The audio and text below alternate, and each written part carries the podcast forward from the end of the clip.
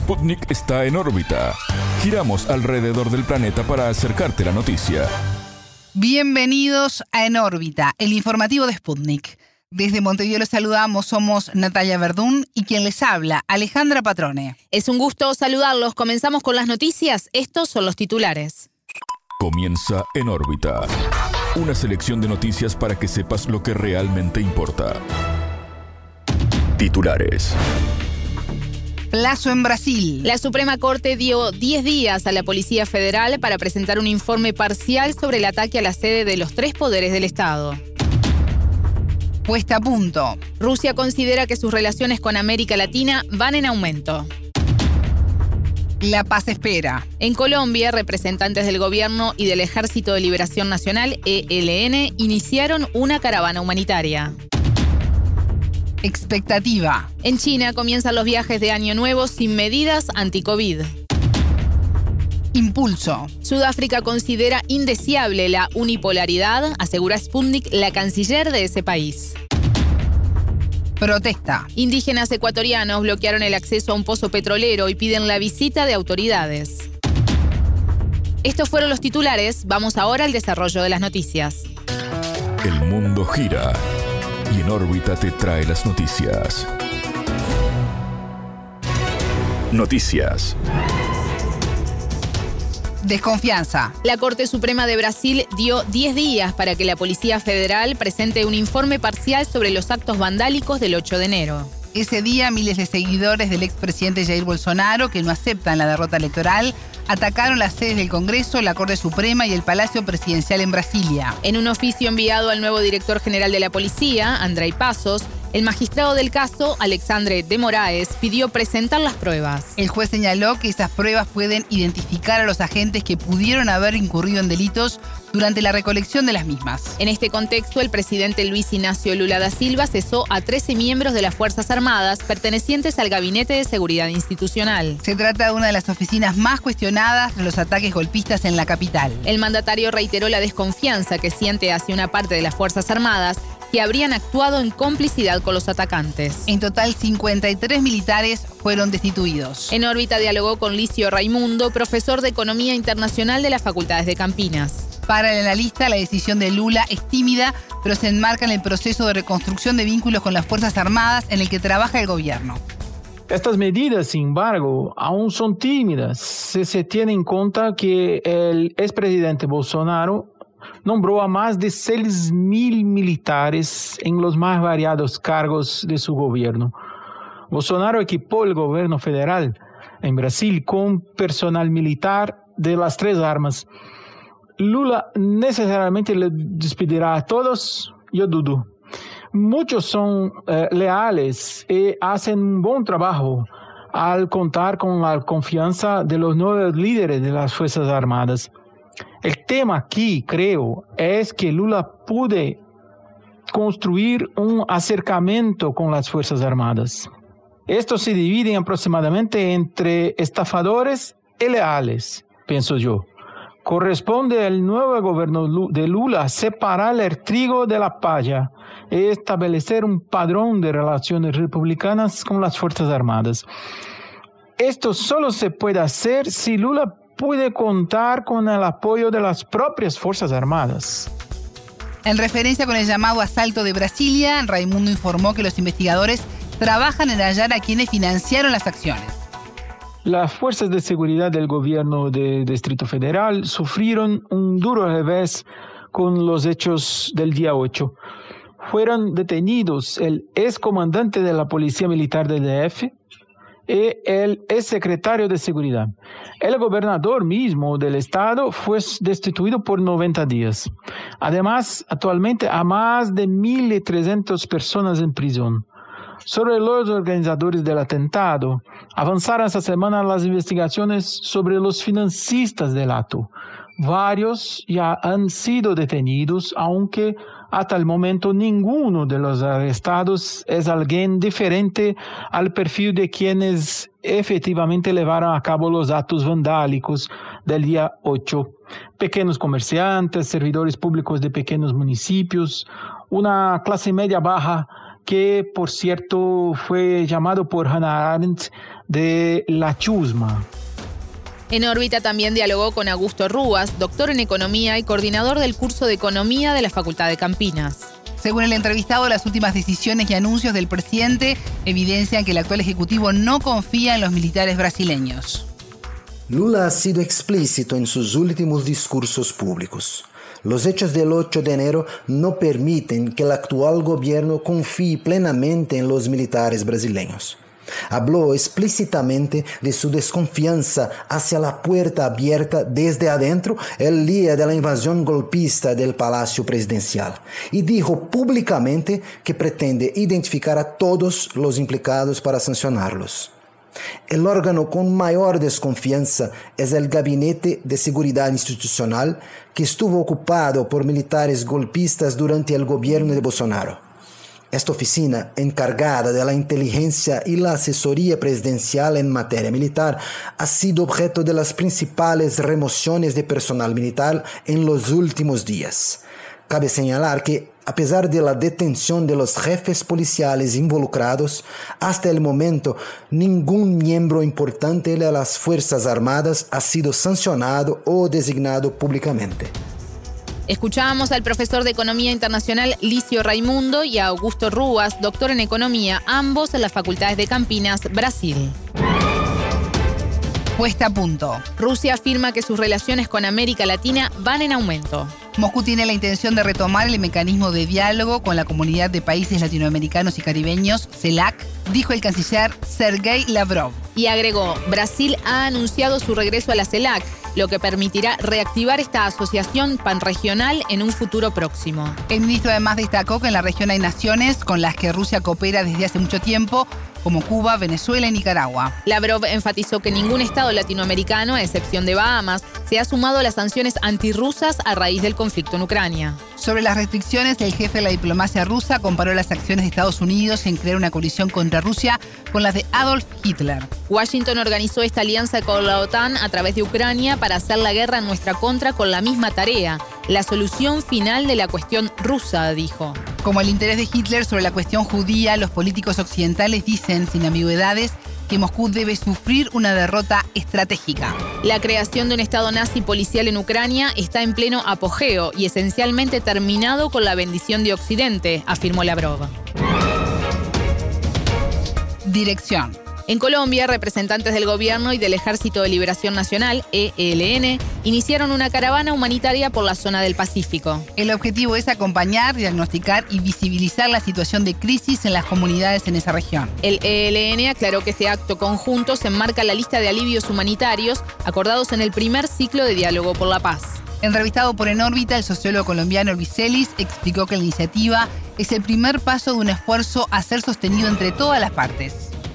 En este momento se encuentra en curso una caravana humanitaria por el Pacífico, por el sur del Pacífico, donde hay una situación tremendamente delicada en muchas comunidades que están confinadas, desplazadas, amenazadas, sus territorios minados. Eh, esta caravana humanitaria que han eh, acordado el gobierno colombiano y el ELN es una iniciativa para buscar eh, salidas humanitarias a estas graves situaciones. Esta caravana es acompañada eh, no solamente por el gobierno y delegados del ELN en terreno, sino también por eh, las organizaciones sociales del, del territorio, igualmente la iglesia, la comunidad internacional. Y lo que va a implicar esta caravana es que se encuentren salidas a estas delicadas situaciones, lo cual es muy buena noticia. Esas iniciativas humanitarias van a multiplicar por todo el país, porque realmente son cientos, sin exagerar, las comunidades que hoy siguen sufriendo el rigor de la violencia. Entonces, esa caravana es un primer paso de, una, de un esfuerzo que va a ser sostenido en las próximas semanas y meses entre gobierno, ELN y comunidades en terreno para buscar salidas humanitarias. El gobierno y el ELN informaron que las primeras acciones estarán orientadas a los territorios indígenas y afro de Bajo Calima, en el departamento Valle del Cauca, y Medio San Juan, en el Chocó. El entrevistado se refirió a la situación en esas zonas. En las zonas donde se desarrollan las caravanas, que es en, la parte del Pacífico, eh, casi que en todo el Pacífico colombiano hay situaciones de violencia, tanto en el departamento del Chocó, departamento del Valle, Cauca y Nariño, que son los cuatro departamentos de la costa pacífica colombiana. En ese Pacífico hay varias confrontaciones en curso entre estructuras del ELN y estructuras como el Clan del Golfo, que es una red de mafia. Igualmente hay otras estructuras en, estos territorios donde hay una disputa por el control eh, muy ligado a, temas de corredores de narcotráfico, en el caso de las mafias. Y bueno, son las duras confrontaciones que han persistido en, en 220 municipios. Entonces, esta situación en, en el Pacífico eh, corresponde a disputas eh, territoriales de las que participa el ELN, eh, que acusa al, al ejército colombiano de estar aliado a mafias en estas confrontaciones. Son temas muy delicados que hay que buscarle salidas en el marco de estos esfuerzos de diálogo y negociaciones. En órbita también consultó por la iniciativa el periodista colombiano Camilo Rueda Navarro. El entrevistado opinó que, detrás de la acción, hay expectativas de que se regenere la confianza erosionada entre el Ejecutivo Gustavo Petro y el ELN. Esta caravana humanitaria genera expectativas, genera esperanzas, por cuanto es la primera medida acordada en la mesa de diálogos que se intenta materializar luego de la crisis generada por el infructuoso cese al fuego bilateral que intentó sacar adelante el gobierno colombiano a través de un decreto y que fue desmentido por el ELN. Entonces hay expectativa de que esta caravana genere confianzas, genere un buen gesto eh, hacia la mesa de diálogos y en concreto hacia el segundo ciclo que está previsto iniciarse en el mes de febrero en México. Entonces es importante para el país esta caravana humanitaria y porque genera eh, un alivio concreto a las comunidades de lo que puede ser un acuerdo de paz y las medidas que se puedan establecer en el marco de la mesa. Escuchábamos al sociólogo colombiano Luis Celis y al periodista también colombiano Camilo Rueda Navarro. Expectativa. En China comienzan los viajes de Año Nuevo sin medidas anti-COVID. El gobierno estima en 2.100 millones los desplazamientos en un periodo de 40 días a partir del domingo 22. En diciembre, la nación más poblada del mundo, con 1.411 millones de habitantes, interrumpió su política cero COVID.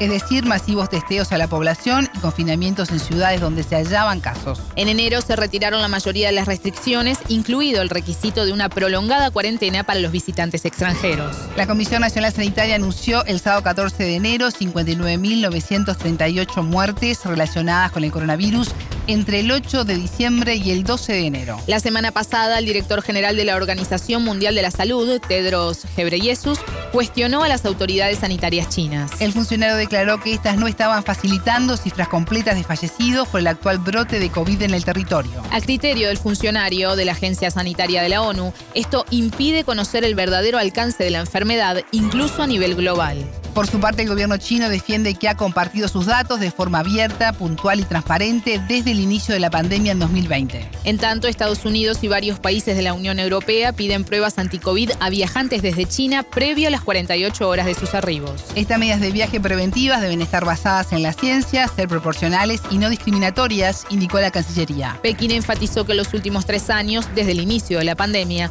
casi todas las variantes de COVID y sus subvariantes han prevalecido en Estados Unidos. Impulso. En diálogo con Sputnik, la canciller de Sudáfrica, Naledi Pandor, consideró indeseable un mundo unipolar. La realidad es indeseable porque surge una fuerza que busca dirigir a todos los demás, afirmó. De acuerdo con la ministra de Exteriores, el mundo necesita una serie de formaciones que trabajen juntas a niveles multilaterales. La jerarca puso a Naciones Unidas como ejemplo de esta formación. Pandor consideró que debería haber más organizaciones regionales e interregionales como el Grupo BRICS. Sostuvo que esta asociación apuesta por un mundo donde se aspira al progreso, donde la justicia y la democracia deben ser un impulso verdadero y no impuesto. El Grupo BRICS lo forman Brasil, Rusia, India, China y Sudáfrica, países en rápido desarrollo con foco en el diálogo y en la cooperación multilateral. La Asociación Comercial estableció un nuevo banco de desarrollo con la meta de encontrar una alternativa al sistema de pagos basado en dólares. Este banco, lanzado en 2015, apunta a financiar los proyectos de infraestructura de los países fundadores y ofrecer fondos a otros países en desarrollo. Protesta. Indígenas ecuatorianos bloquearon el acceso a un pozo petrolero y anuncian que no levantarán la medida hasta que autoridades nacionales visiten el lugar.